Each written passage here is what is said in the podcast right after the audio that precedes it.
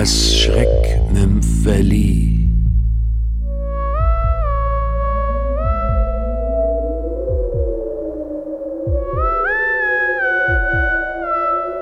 Kopfgeld. Von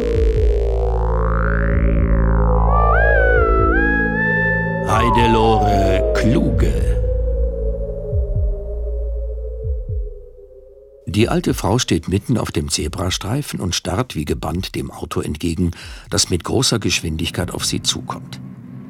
Im letzten Augenblick tritt Dietrich auf die Bremse. Mit quietschenden Reifen kommt der Wagen zum Stehen. Dietrich sieht direkt in die ungläubig aufgerissenen Augen der alten Frau. Übelkeit steigt in ihm auf. Er macht eine Handbewegung, um anzudeuten, dass die Frau die Straße überqueren soll. Hastig geht sie zum Trottoir und verschwindet in einem Hauseingang. Als Dietrich wieder anfährt, sagt Marga ärgerlich: mm, Die hättest du doch leicht kriegen können. Ach, jetzt halt doch den Mund. Du mit deiner Gefühlsduselei. Lass lieber mich fahren. Nein. Marga kneift böse die Lippen zusammen. Dietrich schaltet das Radio ein.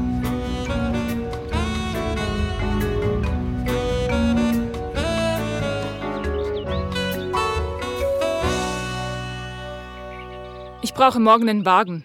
Schweigend schließt Dietrich die Haustür auf. Schweigend lässt er seine Frau Marga eintreten. Im Wohnzimmer setzt sie sich in einen Sessel und zieht die Schuhe aus. Wenn ich morgen noch zwei erwische, kann ich mir den Pelzmantel kaufen. Sie streckt sich wohl. Auf den Pelzmantel bin ich schon lange scharf. Wer trägt denn heutzutage noch Pelz? Ich. Hm. Dietrich sieht angeekelt auf sie herab. Hast du denn eigentlich gar kein Gewissen? Marga zuckt die Achseln. Es weiß ja niemand was. Die Überweisungen erfolgen immer ganz diskret. Erinnere dich doch, wie blumig der Werber von der Versicherungsgesellschaft die Sache umschrieben hat. Hm. Im Verborgenen wirken sie für das Wohl des Ganzen. Du könntest auch ruhig mal für das Wohl des Ganzen wirken, Dietrich. Ach. Dann können wir uns endlich anständige Ferien leisten mit Wellness und so. Und was willst du tun, wenn du Schwierigkeiten mit der Polizei bekommst? Schließlich ist Mord kein Kavaliersdelikt. Ach, Mord. Marga macht eine geringschätzige Handbewegung. Die Polizei hat Besseres zu tun, als jedes Mal einen Mord zu wittern, wenn irgendein alter Trottel im Straßenverkehr nicht aufgepasst hat. Und außerdem, wenn es tatsächlich mal hart auf hart geht, stellt mir die Versicherungsgesellschaft einen Anwalt. Nicht direkt natürlich. Man kann von denen schließlich nicht erwarten, dass sie offiziell bekannt machen, ihnen sei die Zahl der Rentenempfänger zu groß. Marga, möchtest du denn, wenn du alt bist, einfach so überfahren werden? Nur damit jemand. Ich? Marga sieht ihn erstaunt an. Wieso denn ich?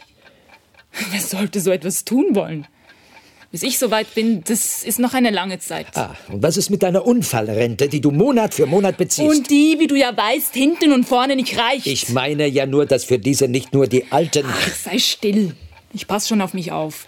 Ach ja? Dietrich schweigt und nimmt sich die Zeitung vor.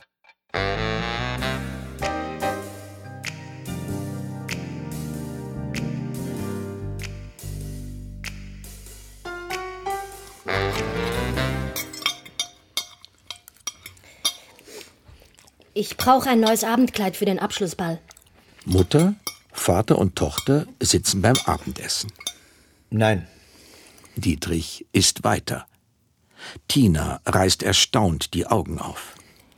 Aber Vater. Nein, Tina. Es tut mir leid. Es geht wirklich nicht. Ich weiß noch nicht einmal, wie ich die Gebühren für dein nächstes Semester bezahlen soll.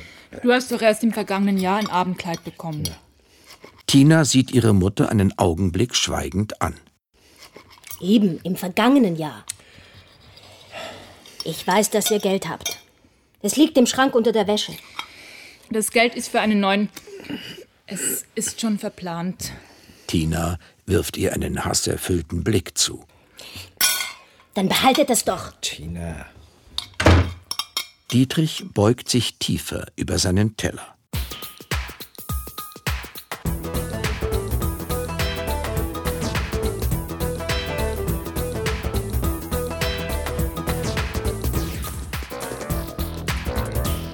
Marga war den ganzen Morgen unterwegs gewesen. Sie fühlt sich etwas abgespannt, aber sie hat ihr Ziel erreicht. Zwei weitere Prämien sind fällig. Jetzt will sie endlich den Mantel anprobieren, den sie sich schon so lange erträumt hat.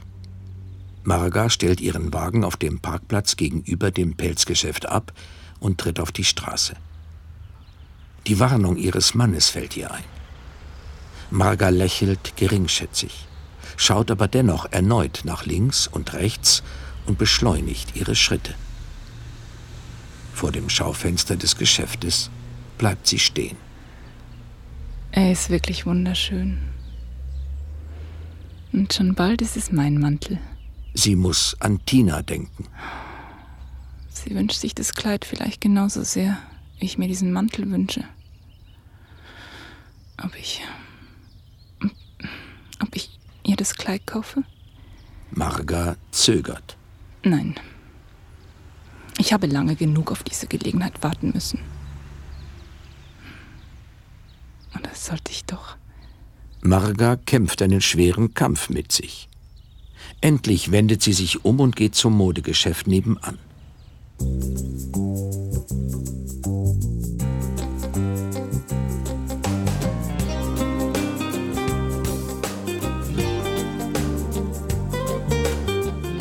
Als sie herauskommt, hält sie ein großes Paket im Arm.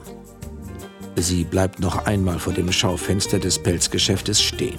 Naja, aufgeschoben ist nicht aufgehoben.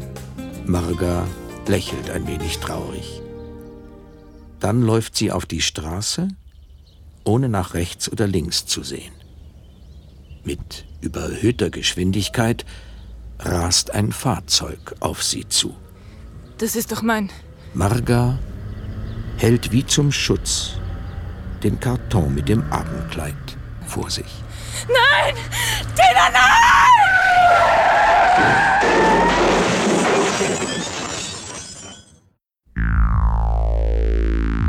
Sie hörten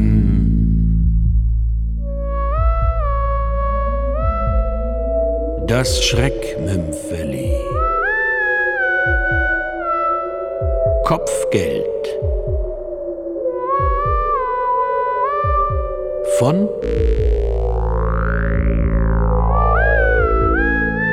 Heidelore Kluge